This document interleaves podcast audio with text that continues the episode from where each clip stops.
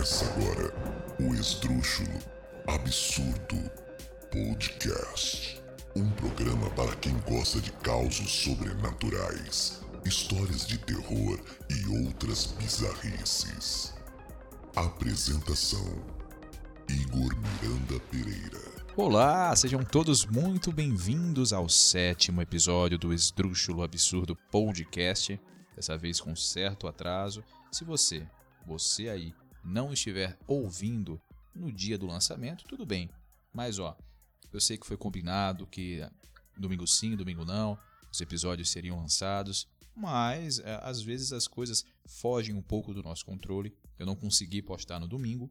Hoje é também não vou falar que dia é hoje, porque às vezes eu falo a data de hoje, o dia da semana, e eu não posto hoje, tão pouco amanhã. Então é o seguinte, tá chegando com atraso, mas chegou. Então, muito obrigado a você que está aí me ouvindo. Espero que você se divirta com esse episódio. Ele tá, ó, um brinco. Como todos já foram, né? Como todos já foram um brinco, esse aqui tá mais brinco ainda. Mentira, esse aqui foi meio que, que feito nas coxas. Não, não vou falar isso, cara. Não vou. Ó, o episódio tá bom, beleza? Então, sem mais delongas, vocês já sabem, mas não custa lembrar, a nossa proposta aqui é escancarar experiências sobrenaturais. Portanto, se você já vivenciou ou tem conhecimento de algum relato espantoso, por favor, envie para o e-mail o para o nosso perfil no Instagram, arroba o esdrúxuloabsurdo, ou para o nosso número de WhatsApp, TDD 99 98528 3744 você participa, a gente roda aqui a tua, o teu relato, a tua história e todo mundo fica feliz. Outra informação. Eu criei um perfil no Twitter, que agora eu não lembro de cabeça. Cara, é o seguinte, Twitter é uma rede social interessante, só que eu não sei usar. Criei porque falaram que era uma boa para divulgar o podcast. E eu tô abrindo aqui o aplicativo eu vou falar para vocês qual, é, qual que é o arroba. Mas para falar a verdade, a rede social que eu prefiro é o Instagram e é e essa rede que eu estou alimentando. Mas, para nível de informação, e caso alguém queira acompanhar o podcast por lá, o arroba do, do Twitter é arroba o esdrúxulo. É isso, arroba o esdrúxulo. Você vai lá no Twitter, abre lá e dá aquela moral bacana. Beleza? Então, vamos dar início ao nosso episódio.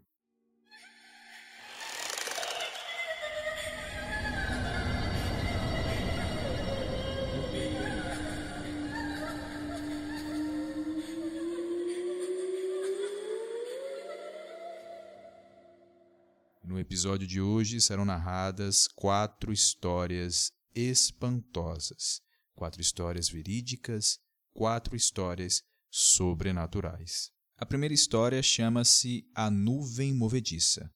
Logo em seguida começa o caso do terço que faltava, a aventura no cemitério e nós finalizamos com o rondante da linha de Petrópolis. Ou eu prefiro chamar de O Adúltero, vocês vão entender por quê. Aproveitem o episódio. O fato ocorreu em 1937 com Paulo Machado, à época morador de São José dos Campos, São Paulo. Quando o pai de Paulo Machado comprou a fazenda Buquira, a 14 quilômetros da cidade, na estrada velha da Buquirinha, a sede era de um antigo sobrado muito grande, construção antiga e pesada, como toda boa fazenda dos velhos tempos. Diziam que à noite ouvia-se um estranho ruído vindo do casarão, algo realmente assustador. Bom, sem dar atenção aos rumores que corriam a respeito da sede da fazenda, em breve a família de Paulo Machado lá se instalou. Dias depois, Paulo e o irmão Renato foram à cidade e voltaram já tarde da noite. Quando estavam guardando os cavalos no estábulo, ouviram um ruído vindo da casa. E já de espírito prevenido, com o que sabiam a respeito da casa, os dois deram uma busca rigorosa pelo estábulo e pela casa, mas nada encontraram de anormal. Recolheram-se então e se deitaram. Eles estavam cansados e com sono. Dormiam logo. Porém, o sono não durou muito tempo, pois foram despertados por um ruído que vinha da sala de baixo. Ora, o que seria aquilo? Pareciam passos de alguém que caminhava pesadamente. Com todo cuidado, Paulo chamou Renato e os dois desceram as escadas. Quando chegaram à sala, tudo estava calmo, mas as portas da entrada da casa, que eles haviam fechado muito bem, estavam completamente abertas. Os dois irmãos fecharam novamente a porta e revistaram todos os cômodos. Nada encontraram que pudesse chamar a atenção. Voltaram, portanto, para o quarto na esperança de dormir, mas não foi possível mais uma vez. Durante toda a noite, os barulhos se repetiram na sala lá de baixo e os dois irmãos não conseguiram pregar os olhos um só segundo. No dia seguinte, Renato e Paulo contaram a um empregado o que aconteceu naquela noite. O empregado, evidentemente, não acreditou. Então, um administrador da fazenda, ouvindo a narrativa dos dois irmãos, achou melhor contar o acontecimento ao pai deles. E como primeiro empregado, o pai também não acreditou em uma palavra sequer. Pedro Moreira, um terceiro empregado, porém, pensou diferente sobre a coisa. É que ele, tempos antes dos novos donos se instalarem na fazenda, também ouviu ruídos misteriosos vindos da casa. Durante quatro noites, Renato e Paulo ouviram os mesmos barulhos misteriosos e por mais que procurassem, por mais que inspecionassem a casa, não encontravam nada que o justificasse.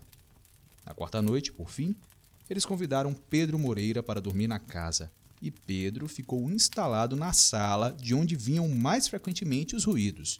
Tudo estava calmo e dentro em pouco todos dormiam. Parecia que aquela noite iria transcorrer calma e sem novidades. Mas lá pelas tantas, os dois irmãos foram despertados por Pedro Moreira mais uma vez. Pedro chamava lá de baixo. Os dois desceram e lá na sala que estava com todas as portas e janelas abertas, uma nuvem fina e transparente voava, de um lado para o outro. Durante dois minutos, todos puderam observar o estranho fenômeno. Depois, a nuvem se desmanchou. No dia seguinte, os trabalhadores da fazenda, todos eles muito supersticiosos, ao saberem do fato, abandonaram o emprego apavorados, procurando então outras casas ou fazendas para trabalhar. Também a família de Paulo Machado não pôde continuar ali. Ora, a casa era mal assombrada, mudaram-se novamente para a cidade e ninguém mais teve coragem de morar ali. Hoje a fazenda Buquira está abandonada e muita gente que passa por lá à noite diz ter visto estranhos vultos dentro da casa grande.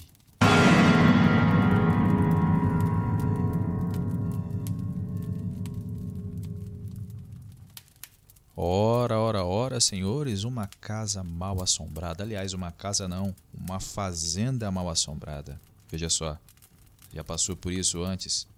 Ouviu vozes, passos, barulhos, principalmente à noite. É comum a gente ouvir, né? Eu sei que é, eu sei que você já ouviu. Não adianta negar. Cuidado. Espíritos, ruídos, sons, entidades, encostos são mais comuns do que você pode imaginar. A próxima história se chama O Terço que Faltava e ocorreu há muito tempo atrás com João Batista, um morador do estado de São Paulo. Aqui ele conta em primeira pessoa esse episódio curioso que ocorreu com ele e com a sua filha, Aparecida. Ela começa assim.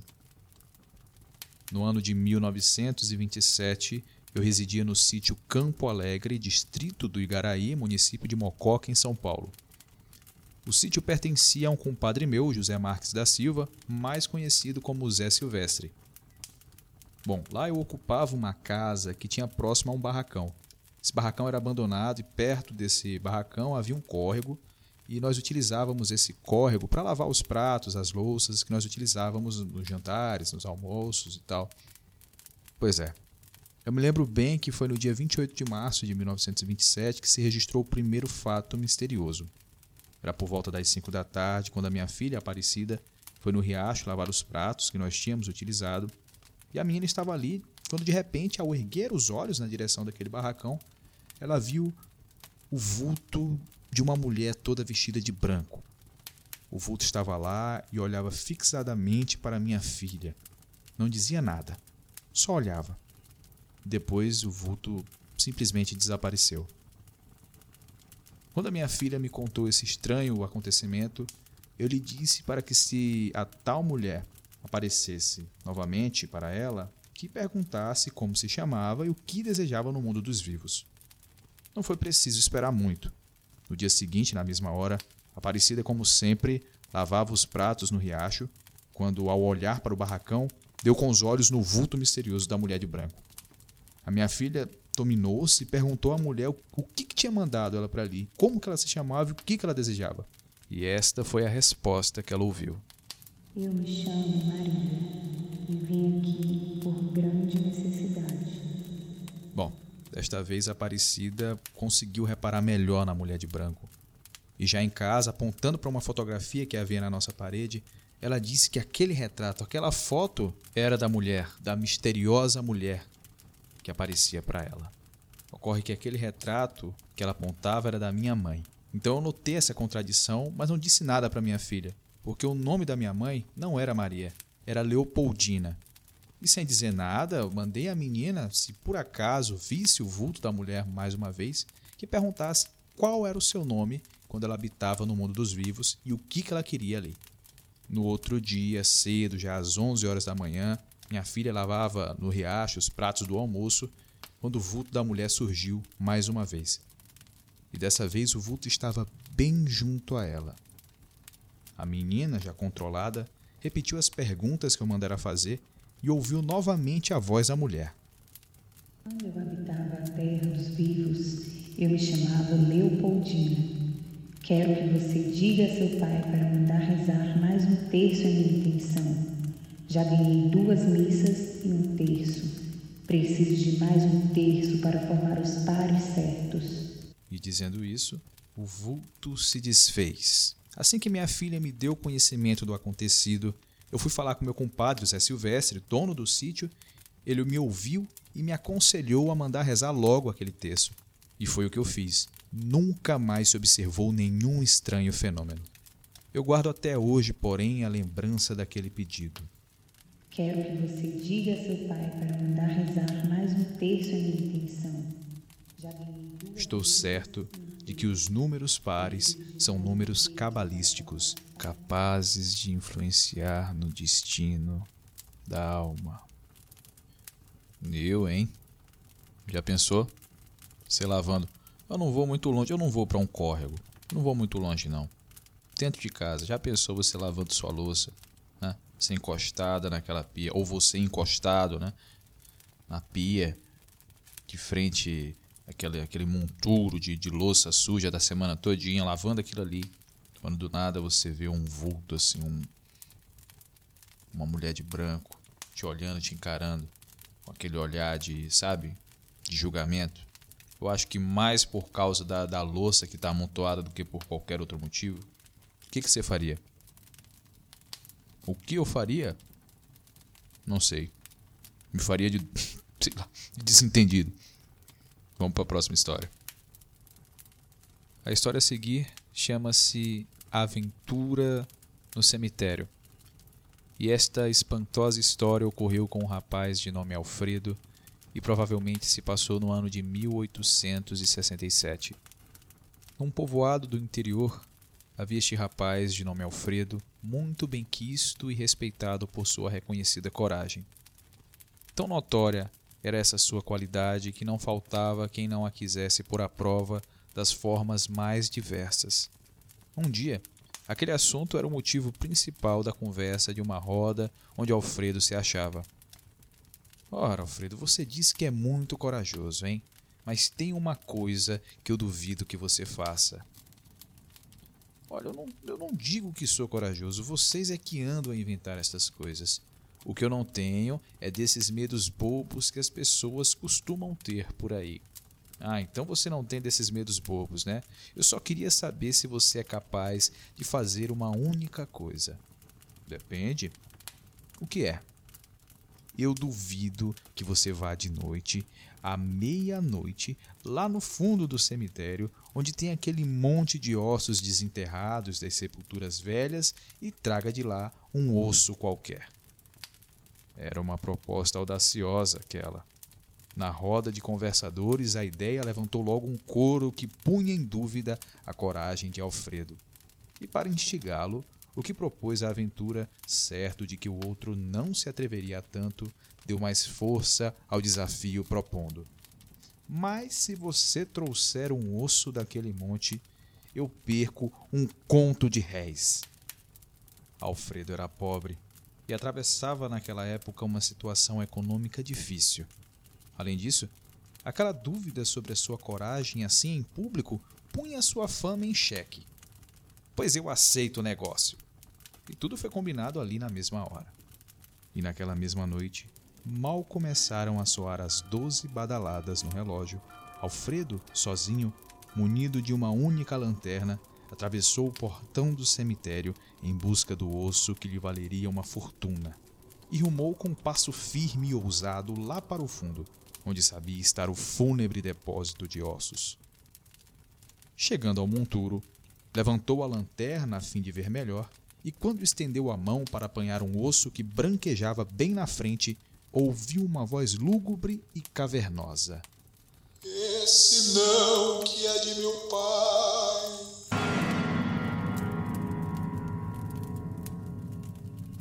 Intimidado, mas ainda não aterrorizado, Alfredo interrompeu seu gesto. Teve ânimo ainda para levantar a lanterna, sondando a escuridão que o envolvia, e como tudo estivesse sereno em torno, voltou-se novamente para o monte onde escolheu um outro osso qualquer. Quando estendeu a mão para apanhá-lo, a voz inexplicável soou mais uma vez, distinta e clara. Esse não que é de minha mãe. Espantoso tudo aquilo. Por mais corajoso que fosse, Alfredo sentiu um frio na espinha. Já não mais cuidou de verificar o que cercava. Decidido, reunindo toda a sua coragem, levou a mão em direção a um terceiro osso e a voz não tardou a amedrontadora. Esse não que é de meu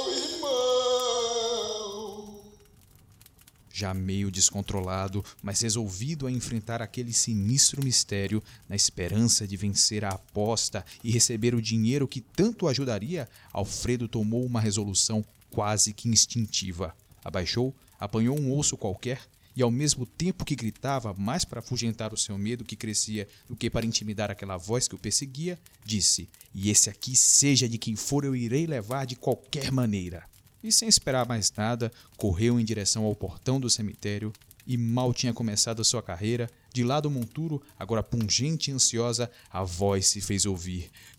Dá meu osso,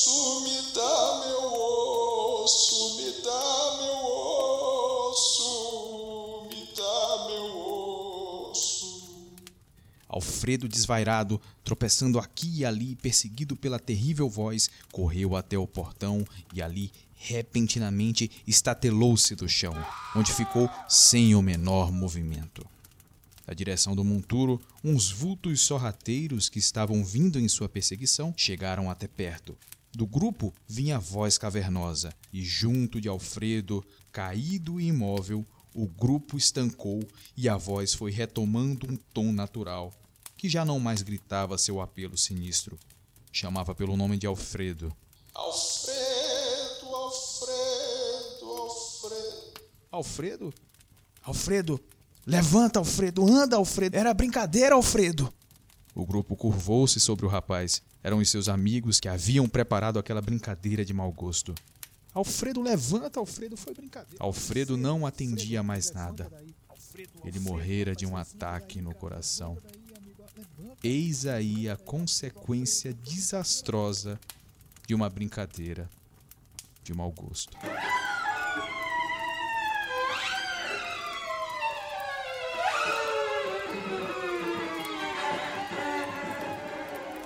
A última história deste episódio chama-se O Rondante da Linha de Petrópolis. Mas, se preferir, você também pode chamar de O Adúltero. Bom, o fato que segue pode causar estranheza a grande parte da audiência deste podcast. E não por menos.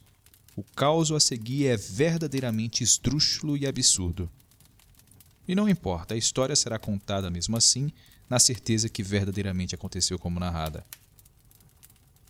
um homem casado e com filhos de nome José Rodrigues, que trabalhava como rondante da linha de trem de Petrópolis, era metido a galanteador, um mulherengo. E numa noite ele chegou cedo em casa e recomendou à mulher: Mulher, eu vou me deitar, mas não posso dormir muito.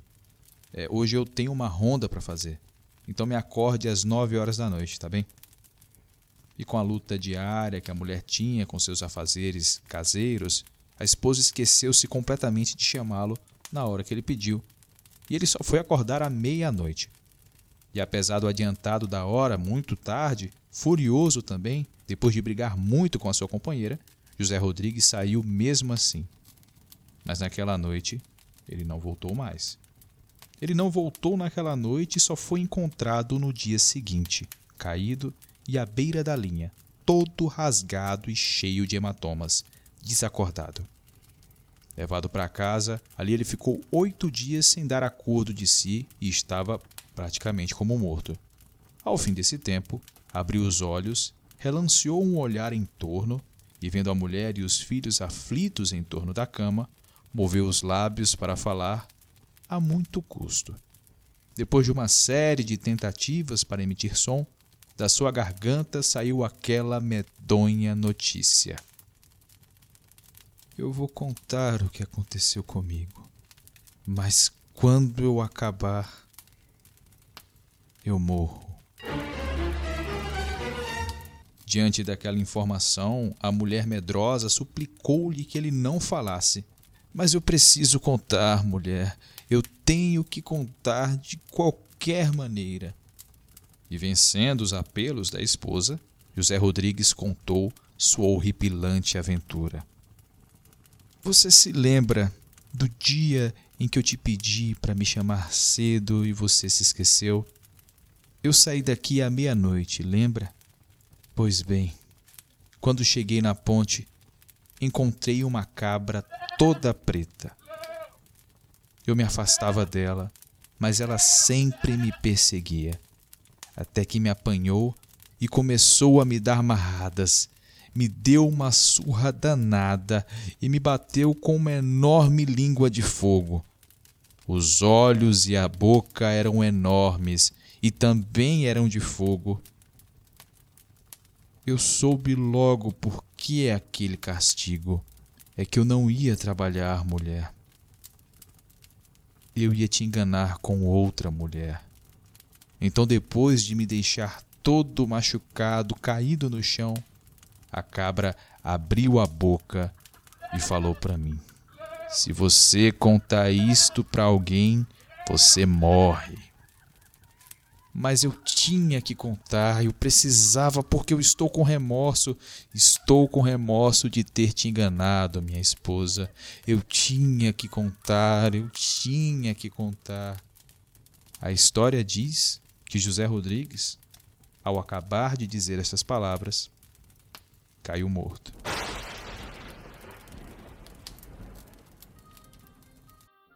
E assim a gente finaliza o sétimo episódio do Esdrúxulo Absurdo Podcast. Finalizamos aí com a história do rapaz que namorava demais, né? Desse adúltero, né?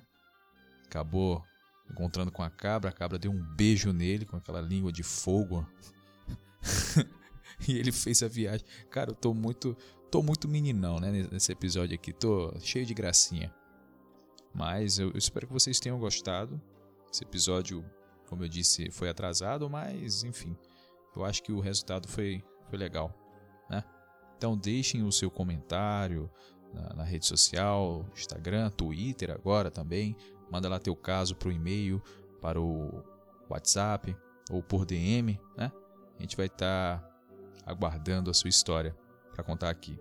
Então, até o próximo episódio e até mais. Tchau, tchau.